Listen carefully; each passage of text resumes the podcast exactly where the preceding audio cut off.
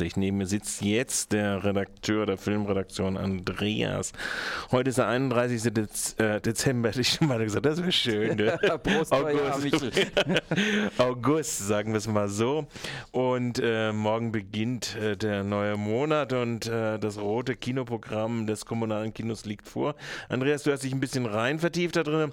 Was sind die Themen? Äh, argentinisches Kino hatten wir, glaube ich, gesagt, würde im September zum Schwerpunkt werden. Was ist der Schwerpunkt? Also der Schwerpunkt des kommunalen Kinos ist ja ohnehin äh, die Pflege der Filmhistorie und insofern gibt es relativ wenig neue Filme zu sehen.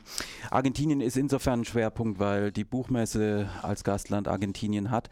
Das verhilft wahrscheinlich den kommunalen Kinos hier in Deutschland dazu, dass äh, wieder mal äh, eine Filmreihe finanziert wurde und Kopien äh, gemacht wurden und jetzt durch die Lande gehen.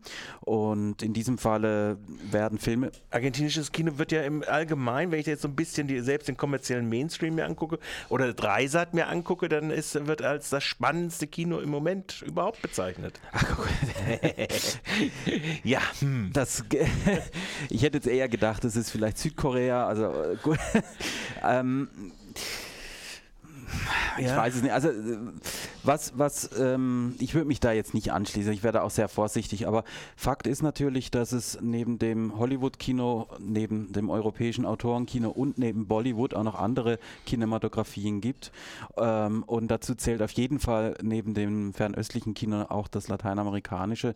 Und gerade ein äh, Regisseur wie Fernando Solanas, der im Grunde ein klassischer Filmregisseur ist, also der wirklich äh, äh, ein Name der Filmgeschichte ist. Das hat mich immer geärgert, dass bei diesem Filmkanon, der vor einigen Jahren hier äh, für, die, für den Unterricht gemacht wurde, wo wirklich äh, ganz viele Länder übergangen wurden, dass sie wenig nicht, äh, wenigstens doch einen Film von Solanas hätten reinnehmen können, der das lateinisch, lateinamerikanische Kino ein Stück weit auch äh, repräsentieren hätte können.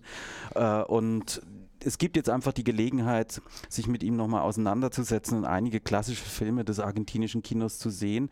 Spannend sind die deswegen, weil Solanas ähm, zusammen mit anderen Regisseuren versucht hat, da gab es auch ein Manifest, sowas wie einen dritten Weg zu definieren. Also ein Kino, das sich absetzt von Hollywood, aber auch von Europa und wirklich ein eigenständiges lateinamerikanisches Kino zu machen. Und er hat angefangen 68 mit einem Dokumentarfilm, der hier auch gezeigt wird. Es ist ein mehrteiliger Dokumentarfilm, der heißt La Hora de los, de los Hornos, die Stunde der Feuer. Ähm, und dieser Dokumentarfilm ist mittlerweile eben ein Klassiker des äh, lateinamerikanischen und auch des politischen Kinos. Und es zeigt die Kolonisierung Lateinamerikas. Spannend ist, sie zeigen hier wiederum nur den ersten Teil, den zweiten Teil, der Werbung für Peron macht, also der sehr peronistisch ist der wird wieder einmal nicht gezeigt. Der ist auch sehr umstritten gewesen bei den Linken damals.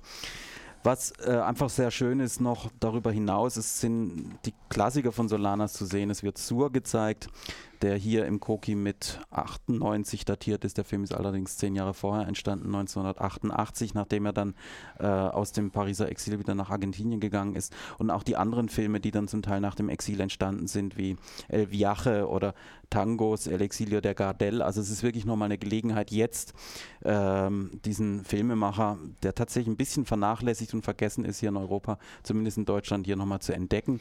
Dann ist es aber gar kein richtig argentinischer Schwerpunkt, es sondern ist, ist eine eine Reihe zu Fernando ist, Solanas. Genau, es ist zu Pino Solanas eine, eine Reihe und äh, im Zusammenhang eben jetzt mit dem Gastland Argentinien auf der Buchmesse. Mhm. Ein anderer Schwerpunkt, der jetzt hier in Deutschland eigentlich nicht mehr viel Werbung braucht, ist Jacques Tati. Es werden seine Filme gezeigt. Er hat, es ist der große Filmkomiker neben Chaplin, Keaton und vielleicht noch Woody Allen. Ähm, und er hat ja nur sehr wenige Filme gedreht. Die sind natürlich alle hier in Deutschland auch auf, über DVD gut zu bekommen und auch preisgünstig.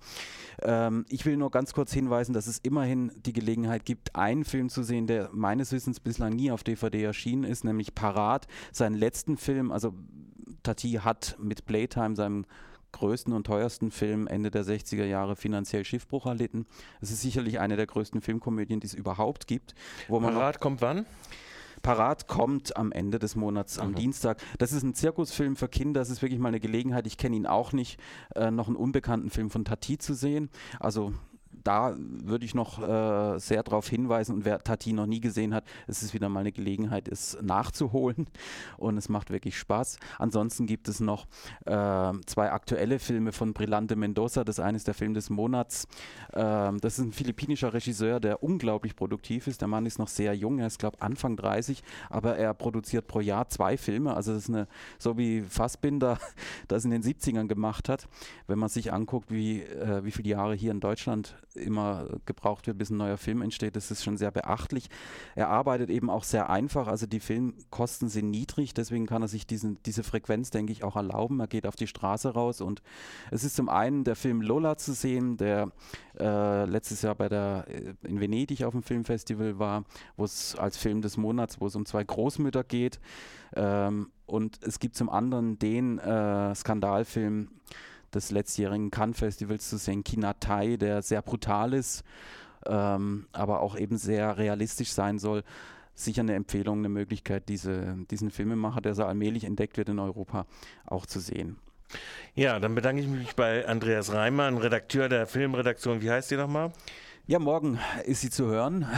Am 1. September um 20 Uhr, wie jeden ersten Mittwoch im Monat. 35 Millimeter. Nicht Gurkenstreifen. Das war eine andere, ne? Aber die Leute habt ihr mittlerweile inkorporiert. ich bin mal gespannt. Ich bin mal gespannt. Du bist mal gespannt. Okay. Also morgen die erste Ausgabe im September von 35 mm. Es wird die einzige im September bleiben, weil ihr immer nur vierwöchentlich macht, gell? Oder monatlich nur macht sogar. Vielleicht werden wir das auch mal ändern. Oh, wer weiß. Oh, das sind ja Ankündigungen. Die will ich gerne hören.